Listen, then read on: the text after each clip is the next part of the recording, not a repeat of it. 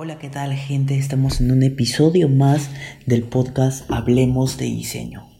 Como todas las semanas, el día de hoy quiero tocar un tema que es muy importante y creo que va a ser de mucha ayuda para todos nosotros. Muchas veces nosotros hemos pasado por alguna situación donde nuestra mente lidia con algunas ideas que no salen a la luz. Esto llega a frustrarnos, a bajonearnos y en algunas eh, ocasiones a resolver de una manera incorrecta ciertas propuestas o ejercicios creativos. Estoy hablando del bloqueo creativo. En este episodio quiero contarte algunas cosas que me ayudan y me ayudaron a mí a lidiar con eso y que hasta el día de hoy las pongo en práctica. Pasamos horas frente a un ordenador, sea Mac, PC, laptop, y de pronto tienes abierto el Photoshop, el Illustrator u otro programa. Pasan los minutos, las horas, pero ves tu mesa de trabajo en blanco. No sabes por dónde comenzar y comienzas a desesperarte, sientes que has perdido mucho tiempo y no solo eso, comienzas a estresarte porque tienes que entregar tu trabajo. Porque así quedaste con el cliente o si eres algún alumno y estás en el instituto o en la universidad, etcétera, sabes que tienes que entregar el trabajo. Pero no hay por qué alarmarse. Lo primero que tienes que hacer es despejar tu mente, alejarte del ordenador en el que estés y Puedes salir a caminar, hacer ejercicio o tocar algún instrumento si en caso tocas alguno. Si te vacila cocinar, puedes hacerlo. Y hasta puedes leer un libro. Yo recomiendo personalmente que sean libros en físico porque eso ayuda a que tu imaginación eh, pueda expandirse un poco y te ayuda a volar también y a soñar, ¿no? Te sumerges en la historia y de pronto ideas nuevas pueden salir a la luz, mil cosas. Si en caso estás en tu ordenador, porque de pronto estás trabajando, estás en, horario de, de, oficina, estás en una agencia y no, no puedes tal vez hacer este tipo de, estos tipos de ejercicios, entonces lo que yo recomiendo es que puedes mirar videos que ayuden a distraerte. Pero videos que no tengan nada que ver con el tema que, con el cual tú estás lidiando. Videos ajenos. Algo que te, que, te guste. Si te gusta una, una, una serie, puedes ver, obviamente no toda la serie, pero por ahí puedes ver un capítulo o la mitad de un capítulo como distracción. Si te gusta, no sé, este, ver algunos videoclips, alguna música en especial o algo, puedes hacerlo. Videos en general, pero que, que sean de distracción para ti. Y que te ayuden también a, a incentivar tu, tu creatividad, ¿no?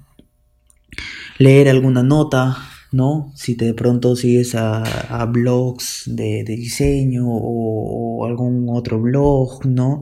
De algo, de algún tema en específico, puedes leer una nota. O en todo caso, si te gusta escribir, puedes hacerlo. Creo que escribir también ayuda como que a, aflorar tu creatividad y a, que tú de pronto comiences a, a textear ciertas cosas y por ahí como que una, una idea pueda, pueda fluir. Otras de las cosas que también suelo hacer es salir de mi zona de confort.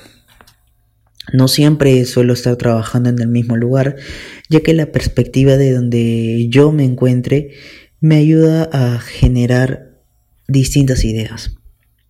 En el diseño se trabaja bajo procesos y eso es algo que, que no sé si sea ley, pero es algo que eh, hace que que la idea fluya mejor. Yo lo veo de esa manera.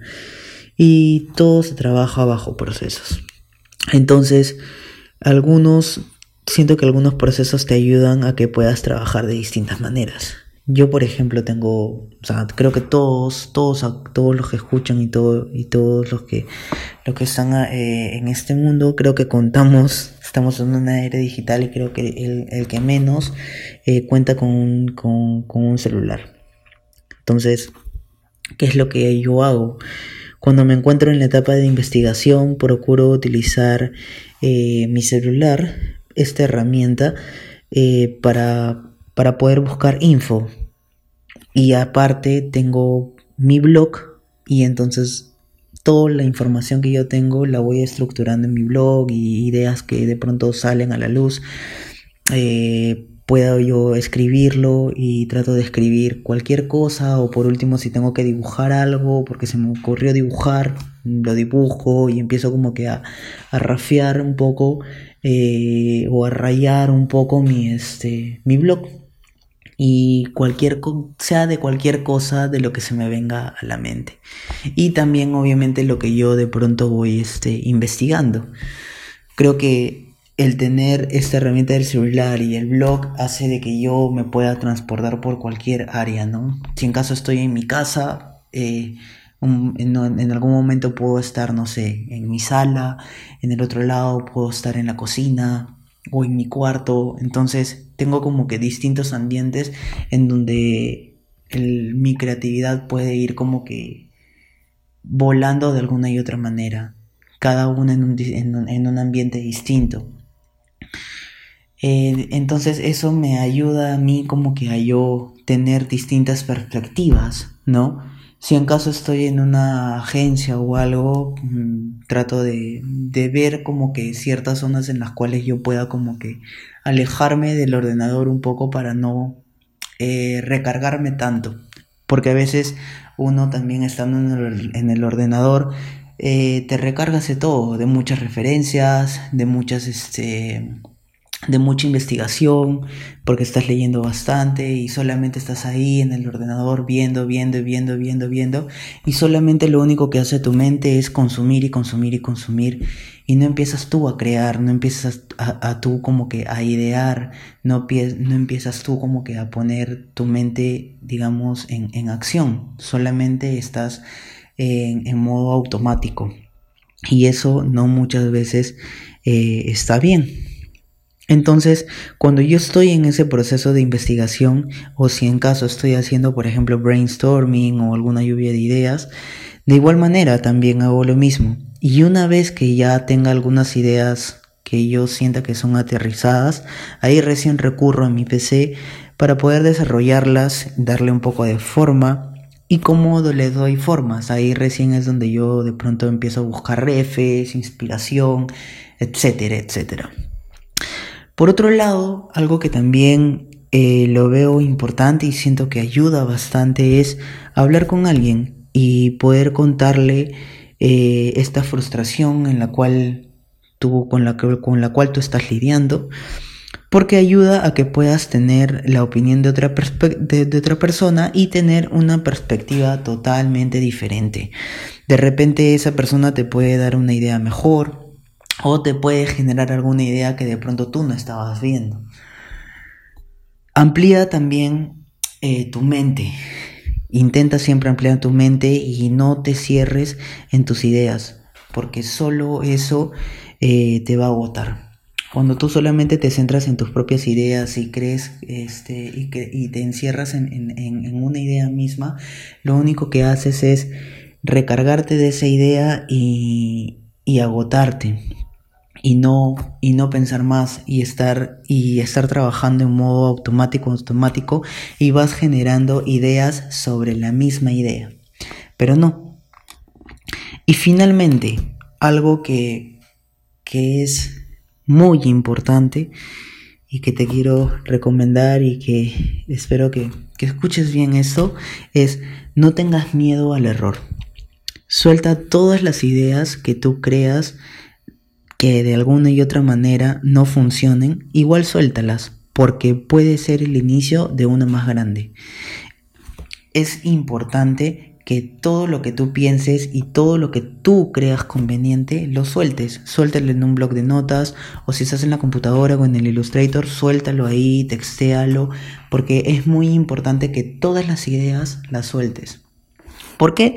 Por lo siguiente, es preferible mil veces que tengas 20 ideas malas a que solo te centres en una, ya que el tener más ideas hace, de que tú vayas descartando y que solamente te, te, quedes con las que tú consideres ideales durante tu proceso de, de selección, ¿no? Recuerda también que toda idea vale. Y bueno, quiero, quiero terminar este episodio con, con, con esta frase que menciona Brian Red Brian Red es un guionista, escritor famoso de Marvel Comic y él decía lo siguiente, todo está diseñado, pero pocas cosas están bien diseñadas. Nos vemos en el próximo episodio, gente. Espero que te haya gustado esta conversación que tú y yo hemos tenido. Y nada, eh, espero que te sirva de mucha ayuda y nos estamos viendo la próxima semana en un episodio más del podcast Hablemos de diseño. Chao.